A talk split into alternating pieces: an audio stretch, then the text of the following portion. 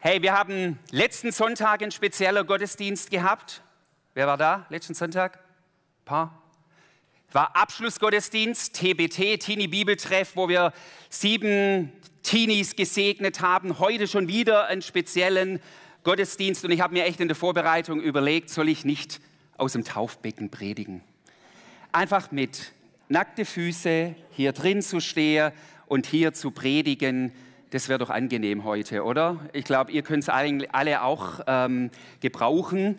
Ihr dürft nachher rein, Volker und Esan, ihr dürft gleich nachher in dieses Taufwasser rein. Erlebt wahrscheinlich eine körperliche Erfrischung. Unser Facility Manager Matthias hat gesagt, er hat es heute echt ein bisschen kühler gemacht, wie er sonst Wasser einlaufen lasst. Aber ich glaube, das tut uns alle gut, wenn es ein bisschen kühler ist. So, ich habe euch heute was mitgebracht, nämlich hier.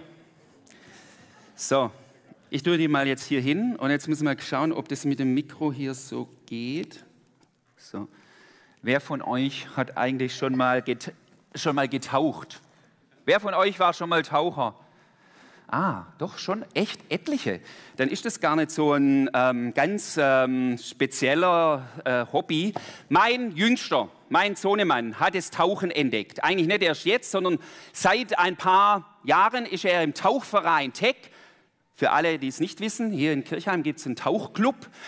Und ähm, bisher waren Tauchübungen eher im Hallenbad in Dettingen oder im Freibad mal. Und das ist auch wichtig und Übungen machen, aber ist eigentlich nicht so der Sinn von der ganzen Sache, dass man da auf dem Schwimmbad äh, Beckenboden rumkriecht oder sonst was, sondern warum taucht man? Genau, man taucht im Grunde genommen, das war jetzt erst vor kurzem, weil er jetzt da so einen Schein gemacht hat, den offiziellen darf man ab 14. Ähm, da waren, waren sie am Plansee in der Nähe von Reute und da sind sie richtig tiefer runter. Da gab es auch so auf dem Seegrund so manche Sachen einfach, die dort ähm, ja, mal versunken sind oder wie auch immer. Was ich mal gehört habe, ich meine, der Plansee ist ein netter See, aber es ist schon nicht ganz zu vergleichen, zum Beispiel, wenn man im Roten Meer taucht. Hat schon mal jemand im Roten Meer getaucht? Das war jetzt, ah, doch, ganz hinten. Hey, Edmund, hätte ich müsste dich kurz interviewen. Wie war es da im Roten Meer? Nur so viel. Am Roten Meer, oder ich habe jetzt die Woche mit jemandem gesprochen, der war, hat in Malaysia mal getaucht. Das ist halt doch nochmal eine andere Liga, ja? Weil man taucht da ein in eine ganz andere Welt. Man entdeckt da eine ganz andere Pflanzenwelt unter Wasser. Und man entdeckt letztendlich natürlich Fische unzähliger Art. Ich habe bisher nur geschnorchelt, mal in Kroatien. Auch da haben wir ein paar Fischle gesehen. Aber das ist, ja, das ist natürlich anders, wenn man da richtig in die Tiefe irgendwie reingeht. Warum erzähle ich euch das mit dem Thema Tauchen? Warum bringe ich das? Weil Esan und Volker, ihr werdet hier heute eingetaucht in dieses Taufbecken. Und mit der Taufe hat es, vielleicht können wir die Präsentation starten, das wäre super. Ähm, da gibt es einen Vers, den ganz viele Leute schon mal gelesen haben. Der steht ganz am Schluss des Matthäus-Evangeliums, nennt, nennt, sich auch so Missionsauftrag oder auch Taufauftrag. Und das ist interessant, ich habe euch mal eine Übersetzung mitgebracht von einem jüdischen Messianischen, also einem Juden, der an Jesus glaubt, David Stern, und der hat das Neue Testament mehr aus der jüdischen Perspektive übersetzt. Ja? Und da übersetzt er diesen bekannten Vers folgendermaßen. Da heißt es, Jesus spricht zu seinen Jüngern, geht hin und macht Menschen aus allen Völkern zu Jüngern, indem ihr sie eintaucht in die Wirklichkeit des Vaters, des Sohnes und des Heiligen Geistes. Ich finde, die Übersetzung gefällt mir total. Da steht sonst eigentlich, indem ihr sie tauft, ja, auf den Namen des Vaters, des Sohnes und des Heiligen Geistes. Aber mir gefällt dieses Bild, Manchmal helfen ja so Bilder. Ich tauche ein in eine neue Wirklichkeit, also jetzt nicht in ähm, irgendwie Unterwasserwelt oder Jurassic World oder wo auch immer du eintauchen möchtest, mal gern, sondern ich nenne es mal so Kingdom World. Also in die Welt des Reiches Gottes. Die, Jesus lädt hier ein und sagt, taucht ein, Esan und Volker, taucht ein. Und das ist nicht hier ist zwar jetzt ein einmaliges Erlebnis, aber ich werde jetzt gleich darauf eingehen, das ist eigentlich das ist eigentlich ein bleibendes Ereignis. Eintauchen und entdecken. Hey, das macht letztendlich lebendiger Glaube aus. Eintauchen und entdecken. Eintauchen in die Wirklichkeit des lebendigen Gottes. Da möchte ich ganz kurz euch ein paar Dinge mit hineinnehmen. Denn Taufe, auch euer Taufe, ihr gebt jetzt heute Morgen ein Zeugnis, so ein Statement. Und das ist super und das ist gut. Aber Glaube und Nachfolge Jesu ist nicht nur, oder ist, das ist nicht nur ein Statement, sondern das ist ein Leben, das ist Beziehung und das ist ein Kennenlernen und ein Weiter da drin mit Jesus auch unterwegs sein. Ich stelle ja immer bei der Taufe in der Regel zwei Fragen. Die erste Frage ist, glaubst du an Jesus? Und die zweite Frage ist, willst du dein Leben unter seine Führung stellen? Das ist letztendlich, was ich in der Taufe, was man in der Taufe fragt. Und als Jesus mal seine ersten Jünger beruft, was hat er ihnen zugerufen? Was hat er ihnen zugerufen? Hat er gesagt, Petrus, glaub an mich, Matthäus, Levi, das war der Zöllner, glaub an mich. Was hat er ihnen zugerufen? Naja, Bibelkenner. Genau, der Ruf war, folgt mir nach. Das heißt, was heißt es? Lernt mich kennen, lernt mich entdecken, taucht ein in das, wer ich bin und was ich bin und was mir auf dem Herzen ist. Bei, das finde ich so schön, ähm, Markus 2, das ist die Berufung des Levi, des Zöllners, ja, dass Jesus gerade ihn beruft, hey, dass er einen Zöllner beruft in seine Nachfolge, das, das zeigt schon etwas von seiner Weite. Keiner ist ausgeschlossen. Wenn einer hier sitzt und denkt, mein Leben und was ich bisher gemacht habe, das ist einfach so viel Krasses daneben. Guck dir Matthäus Levi an. Und Jesus ruft ihn, und das finde ich so klasse, da heißt es, Jesus sagt, folge mir nach, und dann heißt es, und Levi stand auf und folgte ihm. Deshalb habe ich gesagt, Nachfolge heißt in Bewegung sein. Wenn du dich auf, oh, ich sage das mal so, wenn wir uns zwar erkannt haben, wer Jesus ist oder so und an ihn glauben, aber quasi auf unserem, bitte entschuldigt, nee, ich, ich sag's einfach, und dann auf unserem frommen Hintern nur sitzen bleiben und uns nicht in Bewegung setzen lassen. Nachfolge heißt in Bewegung sein. Und das Interessante ist, Levi stand auf und da ist im Griechischen das gleiche Wort, das Aufstehen wie für Auferstehen. Das finde ich interessant. Das gleiche Wort, was Jesus ins Leben kommen, auferstehen heißt er ins Leben kommen, das feiern wir gleich in eure Taufe. Begraben mit Christus, auferstehen. Und auferstehen, natürlich ist das, wie gesagt, die Taufe ein einmaliges Erlebnis, aber letztendlich das immer wieder sich aufmachen, aufstehen, das bedeutet Nachfolge. Und es ist nichts Statisches. Und wisst ihr, für die Jünger war Nachfolge manchmal eine Challenge, eine Herausforderung, aber es war auch ein Privileg.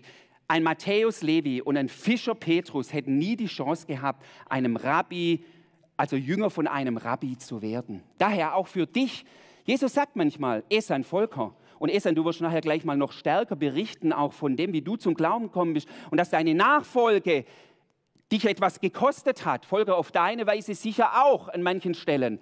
Jetzt du kommst aus einem muslimischen Hintergrund, was das für dich bedeutet hat. Ja, es kostet etwas, aber es ist, wer das geschmeckt und gesehen hat, es ist ein Privileg, mit Jesus unterwegs zu sein. Ich möchte kurz auf die drei Dinge eingehen, weil ich gesagt habe, eintauchen, dieses, in welche Dinge lädt uns, was bedeutet Nachfolge? Ich weiß ja, wie du Nachfolge definieren würdest. Ich habe mal einen geistlichen Leiter die Woche gefragt und gesagt, wie definierst du Nachfolge? Und da sagt er nur, lieben. Interessant. Ich habe mal drei Aspekte, drei, ein dreifaches Eintauchen. Wir haben gerade eben dieses geniale Lied gesungen, Hey, ihr Worshipper dieses, der Sieg äh, ist sein, ja, oder der Sieg Jesu, den wir gerade gefeiert haben. Eintauchen in den Sieg Jesu, eintauchen in das Wesen Jesu und eintauchen in die Absichten Jesu. Ich weiß, da können wir über jede eine extra Predigt machen. Ich reiße es nur an, was das letztendlich heißt. Eintauchen in den Sieg Jesu.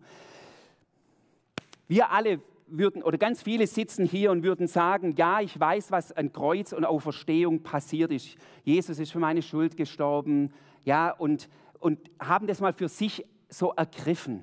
Aber Leute, Paulus schreibt mal das Geheimnis vom Kreuz. Du kannst dich nicht genug mit dem beschäftigen, was am Kreuz wirklich, wirklich geschehen ist. Ich möchte es mal so reinnehmen. Johannes 19, Vers 30, eintauchen in den Sieg Jesu. Jesus hat ausgerufen, es ist vollbracht. Und es war mehr wie, es ist vorbei. Ja, weil er nicht mehr konnte. Ja, war auch so aber es ist vollbracht, war ein Ausruf über den Sieg, über die Mächte des Bösen, über die Bindungen, wo Menschen klein haltet, die Sünde und die Anklage. Es war ein Einsetzen des neuen Bundes der Gnade. Und ich sage das so deutlich, wenn wir uns nicht mit diesem neuen Bund der Gnade intensiv beschäftigen, der der im Sieg Jesu ist, wenn wir uns da nicht intensiv damit beschäftigen, werden wir nie die Kostbarkeit dessen für uns erfassen, was wirklich Erlösung bedeutet und frei sein. Wo es nicht um eine chillige Nachfolge geht, das meine ich nicht, aber auch nicht der fromme Leistungsdruck und die Selbstgerechtigkeit, sondern wo wir uns andocken in dem, was Jesus für uns getan hat.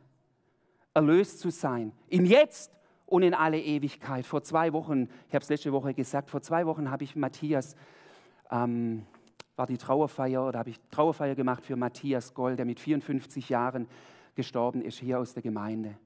Und ich habe ihn drei Tage vor seinem Sterben im Krankenhaus besucht und habe ihn gefragt, Matthias, hast du Angst vor dem Sterben? Und er hat gesagt, Günther, ich weiß, wo ich hingehe. Ich, Hiob sagte mal, ich weiß, dass mein Erlöser lebt. Matthias in all seiner Schwachheit, in all seinem Nichtverstehen, in seiner Sorge um seine Family, wie es weitergeht, war er dennoch, hat er sich gestellt auf dieses Es ist vollbracht seines Jesus. Daher eure Taufe und dieses Verbundensein und hineinzunehmen in diesen neuen Bund, das hat Auswirkungen absolut fürs Gegenwärtige jetzt und in alle Ewigkeit. Ganz kurz zum Zweiten. Eintauchen in das Wesen Jesu, also in den Sieg Jesu, die laufen auch miteinander zusammen, aber eintauchen in das Wesen Jesu. Ihr Lieben, was heißt Nachfolge? Wenn du verheiratet bist oder auch sonst eine Freundschaft hast irgendwie und jetzt gerade jetzt nicht mehr Heirat, du schließt den Bund der Ehe und du verbringst aber keine Zeit, du lernst dich nicht mehr und mehr kennen. Was soll da wachsen? Und da heißt, da sagt Paulus im Epheserbrief den Vers, ich rufe den nur eigentlich auch hinein, wo Paulus sagt, ich bete, dass der Gott unseres Herrn Jesus Christus, der Vater der Herrlichkeit, euch durch seinen Geist Weisheit gibt und euch zeigt, wie er selbst ist, dass ihr ihn erkennen könnt. Also Geist der Weisheit, dass ihr ihn erkennen könnt. Wisst ihr, Nachfolge heißt nicht primär Regeln auswendig zu lernen. Nachfolge heißt, das Herz Jesu zu touchen, das Herz Jesu zu berühren, zu verstehen, wie sein Herzschlag ist, ihn zu erfassen. Esan Volker, bleibt da dran. Hört nicht auf und sagt, ja, ich, ich weiß, wer Jesus ist. Er ist Gottes Sohn und du kannst ratter, ratter ein paar Aussagen, fromme Aussagen über Jesus runtersprechen. Das ist auch wichtig. Das, ich will das nicht kleinreden, aber es geht darum, dass du Jesus berührst, dass du sein Herzschlag für dich immer, immer mehr erfasst. Da gibt es noch so viel zu entdecken. Janis, du hast gesagt, hab, du bist ja auch nicht vor, vor MC, wo du sagst, vorher wusste ich gar nichts irgendwie von Jesus. Nein, Du wusstest schon einiges vorher von Jesus, aber in diesen zwei Jahren hast du noch mal Neues entdeckt. Sein Herzschlag, Leute, ich will so sehr dafür für werben. Ich würde sagen, Nachfolge heißt Synchronisation mit dem Herzen Gottes. Also ich erfasse Jesus, wie ist dein Herz? Und daher eintauchen, Volk und Essen, taucht da immer wieder ein. Taucht da ein und lernt dieses Herz mehr und mehr kennen. Da gibt es noch viel zu entdecken, auch für uns, egal ob du 30 oder 40 Jahre schon mit Jesus unterwegs bist. Und noch zum Schluss, dann dürft ihr gleich euer Zeugnis geben. Eintauchen in die Absichten Jesu. Wisst ihr, sein Herz und seine Absichten sind natürlich eng miteinander verbunden. Jesus hat eine Agenda. Jesus hatte eine Agenda hier in dieser Welt. Damals, und die Frage ist, hat er es heute auch? Ja, und durch wen will er diese Agenda voranbringen? Durch dich und mich. Mit unseren Unzulänglichkeiten, mit manchmal unserem Versagen. Ich, da geht es mir jetzt nicht um, um irgendwie äh, fromme Performance, dass man alles richtig machen muss. Um das geht es mir nicht. Hier geht es nur darum, welche Agenda hat für mich Priorität. Jesus sagt in diesem Vers, Johannes 5, Vers 19, ich tue das, was ich den Vater tun sehe. Also Jesus hatte keine eigene Agenda, sondern er, er, er highlightet die Agenda seines Vaters im Himmel. Und es ist so wichtig. Hey, was heißt es für dich und mein, für dein und mein Leben? Wisst ihr, die Absichten Jesu zu verstehen, ist was anderes wie mit dem Navi fahren. Das Navi sagt dir, jetzt noch 200 Meter links, dann wieder rechts, dann im Kreisverkehr, im Kreis fahren. Nee, seid ihr noch da? Ähm, das, ist was, das ist was anderes. Die Absichten Gottes zu verstehen, auch für unser Leben, das ist manchmal auch ein Ringen, ein, ein, ein, ein Vortasten, ein, ein Spüren, ein Bebeten die Sachen. Weil warum? Weil es Beziehung ist. Ein Navi ist eine Sache. Gott ist keine Sache, der bang, bang, bang, bang sagt, so und so leidet er dich, sondern die Nachfolge Jesu ist immer auf der, auf der Ebene von Beziehung. Und Gott will dich in die Beziehung hineinnehmen, aber er will sich gerne mitteilen, weil er ein Gott ist, der sich offenbart. Frag dich ganz neu, was ist für mich da dran? Wo sagt Gott vielleicht zu dir, entweder kann ja so oder so sein, halt an dem fest, wo du jetzt bist, kann sein. Oder wo ermutigt er dich, vielleicht ist es ein Wort für jemanden, sagt, hey, geh neue Wege, geh neue Wege. Ich habe die Woche auch jemanden gefragt und haben gesagt, manchmal, hey, dieses Herr, Herr, dieses Gott, was ist dran? Habe ich einen anderen geistlichen Leiter. Wie, wie machst du das? Und dann klopft er, saß neben mir, klopft er auf mein Herz und sagt, hör hier rein. Ich weiß, unser Herz kann auch manchmal, ist wie so manchmal auch trübes Wasser, versteht ihr? Aber manchmal richtig noch hinhören, weil in unserem Herzen ist auch der Geist Gottes. Also, was will er dir sagen? Wo er vielleicht sagt, hör auf, mit deinem Körper weiter ungut umzugehen.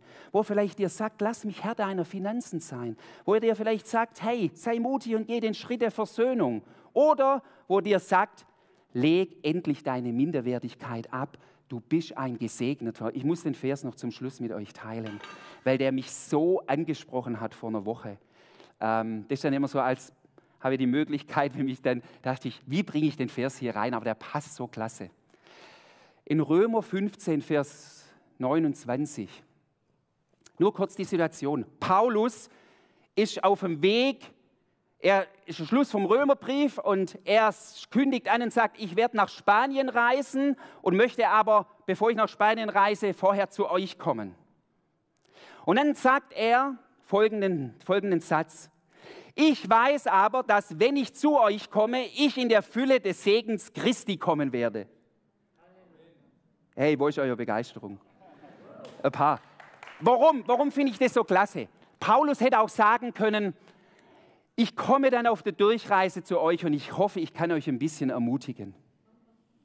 Ich hoffe, ich hoffe, ich kann euch ein bisschen was geben. Wo ich es erst einmal gelesen habe, dachte, der Paulus ist ganz schön selbstbewusst. Aber er ist nicht selbstbewusst in sich, sondern in seiner Sendung, weil er die Agenda Gottes lebt. Er ist ein Volker.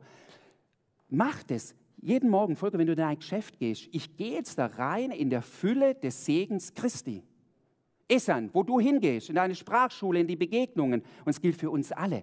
Hey, was würde geschehen, wenn wir in dem Bewusstsein unterwegs sind und die Agenda Gottes in dieser Welt voranbringen? Amen. Amen. Also, ihr Lieben, taucht ein in diese Absichten Gottes, in sein Sieg, in sein Herz und in seine Absichten möchte noch mit uns beten. Lebendiger Gott, ich danke dir so sehr, dass du uns berufst in eine Nachfolge, nicht im Sinne von, das ist jetzt eine langweilige, komplizierte Geschichte, sondern für die Jünger war das eigentlich, in aller Herausforderung war es Abenteuer. Es war ein wirklich immer wieder Entdecken und manchmal hast du deine Jünger auch irritiert, Herr. Und du hast sie echt auch manchmal hart rangenommen aber weil du immer, immer in das Herz hattest, in ihnen etwas zu entwickeln. Und ich bete für Esan, für Volker, dass jetzt, wenn sie sich taufen lassen, dass es für sie wie nochmal ein Schub ist in diesem Eintauchen, wie es vorhin in dem Vers war, in die Wirklichkeit des Vaters und des Sohnes und des Heiligen Geistes. Aber ich bete auch für jeden Einzelnen, der hier ist, der vielleicht noch gar nie eingetaucht ist, der sich noch abhalten hat lassen von was auch immer. Ich bete, Herr, dass wir ganz neu den Mut fassen und sagen, in diese, in diese billig gesprochen, in dieses Wasser will ich eintauchen, diese Welt Gottes. Und es ist zum Teil wie so eine Unterwasserwelt, manchmal nicht immer gleich sichtbar und offenbar, aber wenn wir eintauchen, dann werden wir noch mal eine andere Realität wahrnehmen. Vater, und darum bete ich, Herr. Und Petrus hat mal gesagt, Jesus, wir haben doch alles verlassen für dich. Wir haben doch alles aufgegeben für dich, wo er auch über den Preis der Nachfolge redet. Aber dann sagst du, Jesus, hey, ich werde es euch in diesem und im nächsten Leben hundertfach zurückgeben. Du bist ein schenkender Gott. Und das bete ich jetzt, Herr. Und ich bete jetzt, wenn wir die Zeugnisse hören, dass es uns nochmal auch tief trifft, lebendiger Gott. Alle Ehre, Jesus, dir. Und die Gemeinde sage Amen. Amen.